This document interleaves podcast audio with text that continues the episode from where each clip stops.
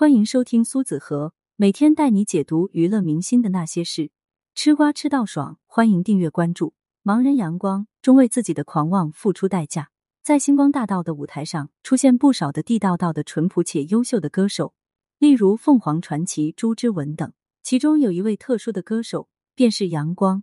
阳光是二零零七年的星光大道冠军，并且还登上央视春晚的舞台。然而，他是一位盲人歌手。看不见这个世界，却给这个世界带来精彩的节目，这也是观众喜欢盲人歌手阳光的一个原因，并没有因为看不见而自卑，却找到身上另一处发光点。盲人阳光是残疾人的代表，告诉他们不能因为自身缺陷就不往前看，你也可以很优秀。只是成名后的盲人阳光，却颠覆在观众心中的印象，不再是那么淳朴礼貌的阳光，他也为自己的那些事付出了代价。阳光。一九七九年出生于哈尔滨普通家庭，对于儿子的到来，父母脸上露出洋溢的笑容，因为他眼睛明亮，取名一个光字。父母希望儿子望子成龙，将来能有出息，这个家和父母都能跟着争光。全家人非常宠爱阳光。然而在八个月时，父母发现孩子的眼睛有点问题，母亲给阳光玩具，每次他都拿不到，而是靠声音才接近。于是父母内心萌生了其他想法。忐忑带孩子去医院，经检查，阳光患上视网膜母细胞瘤，治疗的几率不大，有很大可能一生视力丧失，完全看不见。该消息五雷轰顶，阳光的母亲眼里含泪，儿子还没有看过这个世界，跪求医生治疗，医生也没有办法，只能做切除手术，之后要吃药维护，才不会有危险，只是需要一大笔费用，父母只能把阳光交给奶奶照顾，他们则外出打工赚医药费。奶奶也为孙子看不见伤心难过，不过她心里非常清楚，不能让孙子觉得自己与别人不同。于是，奶奶教阳光走路，教阳光学习生活技能，自己穿衣，看上去和正常人没有区别。奶奶有时候还会让阳光不要带盲杖走路，摔倒也不让别人上前扶。奶奶怕爸爸妈妈离开他，他一个人没法生活，到时候也不会被欺负。看到阳光像正常人生活，奶奶也能放心离开。阳光有时候也非常调皮，不会听奶奶的话。当他听到音乐的时候，瞬间就安静下来。音乐似乎有一种魔力，深深吸引着阳光。他还尝试唱歌，短短几天时间就能完整唱一首歌。他经常在邻居面前唱歌，一点都不怯场，还获得掌声。父母也发现儿子这一点，就给儿子买电子琴。阳光能一边弹一边唱，父母都震惊了。没想到儿子还有这天赋。父母问他喜欢唱歌吗？他点了点头，于是父母就送阳光学习音乐。只是他看不见，专业学校根本不收，只能去盲人学校。来到哈尔滨市盲聋哑学校，这里都是和阳光一样同学，他们不知道对方长什么样，却因为都喜欢音乐，成为很好的朋友。阳光不仅会唱歌，还会模仿，声音非常特殊，并且耳朵非常灵光。他经常模拟明星唱歌，老师都挺震惊，还以为当事人来到学校唱歌。老师还会弹钢琴，让阳光自由发挥，而他听过一遍音乐就能与老师配合的天衣无缝。学校有活动，或者是哈尔滨有文艺活动，阳光都会被学校推荐去唱歌。他看不到观众，不知道多少人听他唱歌，一点都不紧张，就当在学校表演一样，发挥非常好。听到观众轰动的掌声，阳光才发现原来有这么多人，才稍微有些紧张，但已经表演结束。阳光凭借着优美的歌声。在当地小有名气，还成为学校同学榜样，让他们和阳光一样，用自己的一技之长证明自己。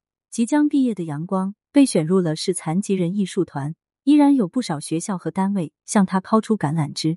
一九九一年，十九岁的阳光听从父母的安排，继续求学，打算考长春大学，因为这样也能在艺术团走得长远。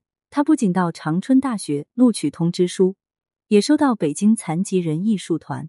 阳光的优秀早在艺术团传开，只是他已经在市残疾艺术团，只能望而止步。艺术团老师却觉得阳光这么优秀，应该去更大的舞台，抱着试一试的心态，就把他推荐给北京参加艺术团。没想到被看中了。这个消息对阳光来说是开心的，只是也非常纠结：是选择在老家过安稳的日子，还是选择去一切未知的北京闯一闯？父母尊重阳光的决定，去哪里都会陪着他。去首都的机会不是随时都有。经过深思熟虑，阳光决定去北京发展。初来乍到，艺术团是不分房子，至于赚多少钱，也是看阳光的个人能力。他只能跟母亲租房子生活。为了了解周边环境，母亲每天带阳光出去转悠，并口述给他，这样他自己出门的时候也能找到家门。阳光在哈尔滨有名，在北京是零基础，根本没有人认识阳光，只能从头再来。与母亲在北京的生活并不好，一天就吃一顿饭。在老家的阳光父亲只能干些体力活来补贴他们娘俩，还要照顾自己的母亲。母亲年纪大，身体不好，最放心不下阳光，很想见见他。只是在北京回家一趟要花很多钱。后来奶奶去世了，阳光知道后伤心难过，赶紧回家送奶奶最后一程。阳光伤心欲绝，从小奶奶最疼他，他接受不了，都不愿意唱歌，就再也没有回到北京。在老家无所事事，父母心疼阳光。一直开导他，让他积极接受生活，要往前看。见父母都在为自己的操劳，阳光也不忍心，不能继续堕入下去。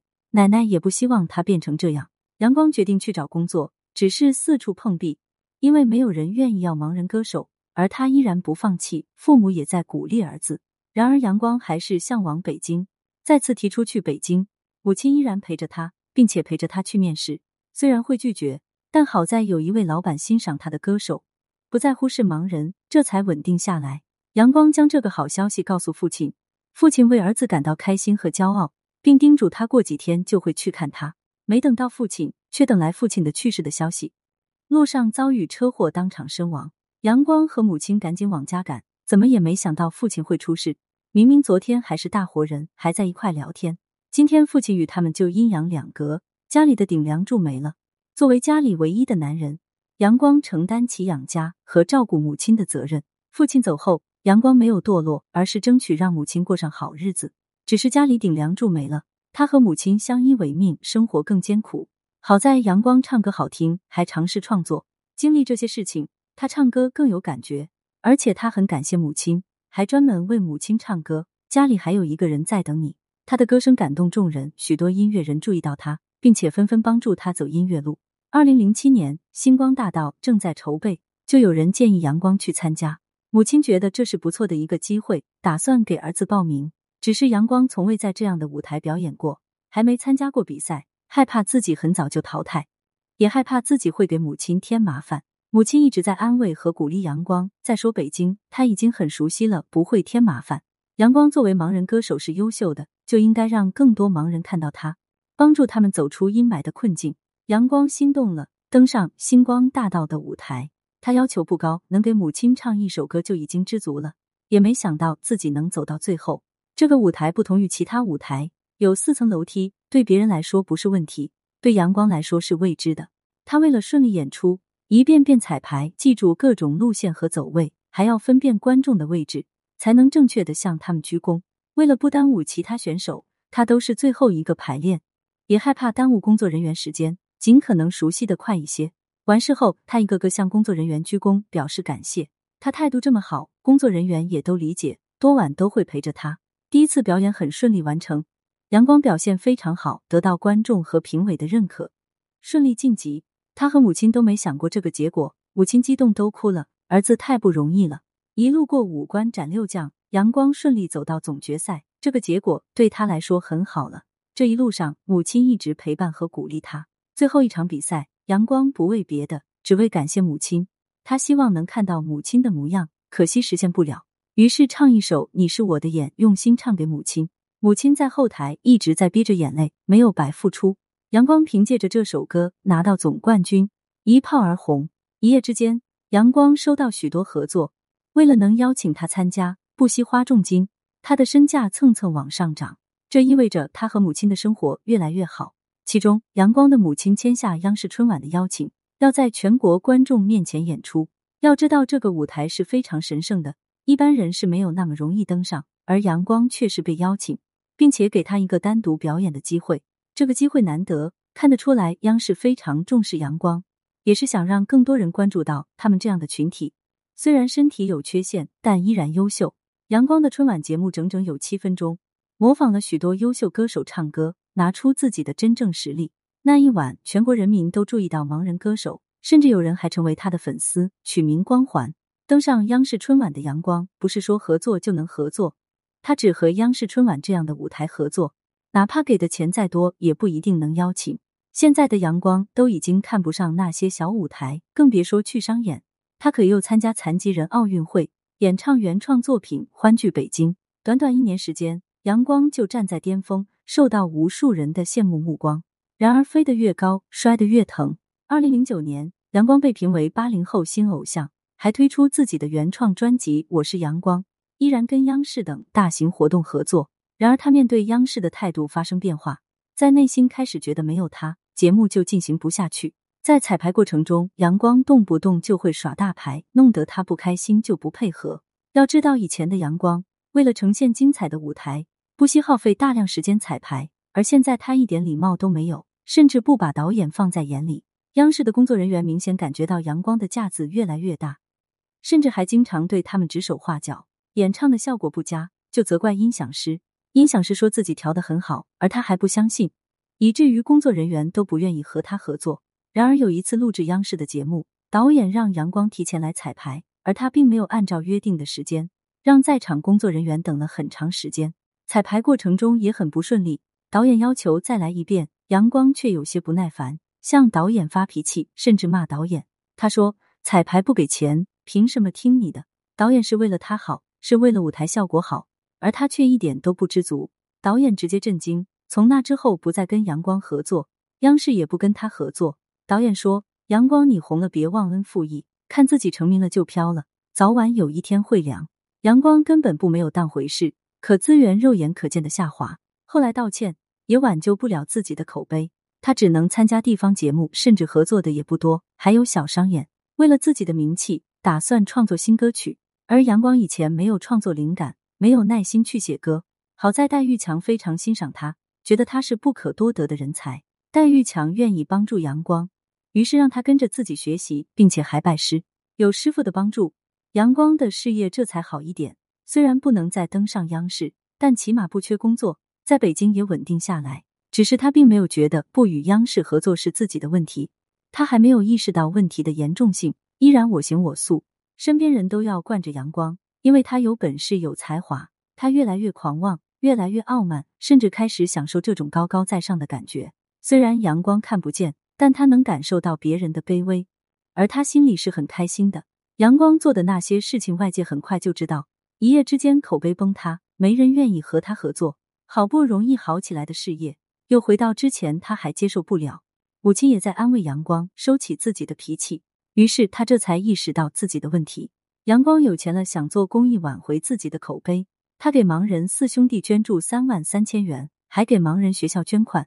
不管他怎么做，已经挽救不了在观众心中的口碑。其实，在娱乐圈，不怕你没有实力，就怕你飘，不知道自己姓什么。当阳光意识到这个问题，他已经在娱乐圈消失。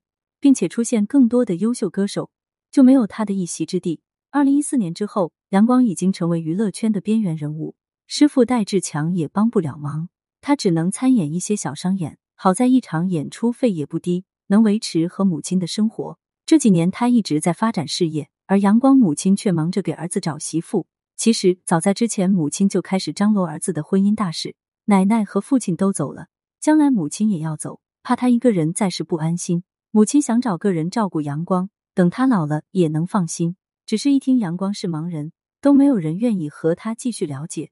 然而也有几个人不介意这件事情，只是谈过之后却不合适。阳光一直单身，成名后母亲就不需要操心，因为有钱，有不少人主动找上门，而他一心只忙工作，根本没有时间考虑。后来阳光工作凉了，这才有时间考虑个人大事，因为有钱都愿意和他尝试交流。据说。阳光娶了美女妻子，并且还有一个可爱的孩子。他虽然看不见，但不会遗传给孩子。婚后就选择要孩子了。阳光的母亲看到儿子有幸福美满的家庭，也放心了。阳光虽然看不见儿子的长相，妻子会给他描述，而他也会帮着妻子照顾孩子。不过，阳光的责任是赚钱养家，只是他已经回不到娱乐圈了，没有公司愿意和他合作，给他出新专辑、新歌曲。这都是阳光自己年轻选择错误的路。导致有今天这个结局。好在生活还不错。如今阳光已经四十三岁，不再是年轻气盛、狂妄的阳光。经历这些事情，将他磨成棱角，也明白了许多道理。可阳光已经知错，已。经后悔当初做的事情。可天下没有后悔药，做过的错事就要勇于承担后果。阳光就在娱乐圈消失，八年后到今年才有点动静，可惜再也回不去巅峰时期。他依然是唱歌优秀，却不再是观众喜欢的盲人歌手阳光。其实阳光变成这样也是理解的，毕竟在没参加星光大道之前，他只是过着普通的生活，没享受过荣华富贵。一夜之间，从普通人到万人追捧，心态上发生很大的变化，难免会飘。只是当他意识到这一点，已经为时已晚。一个人能控制好自己的心态，才算是真正的成功。感谢收听。如果觉得还不过瘾，可以关注苏子和，更多精彩内容等着您。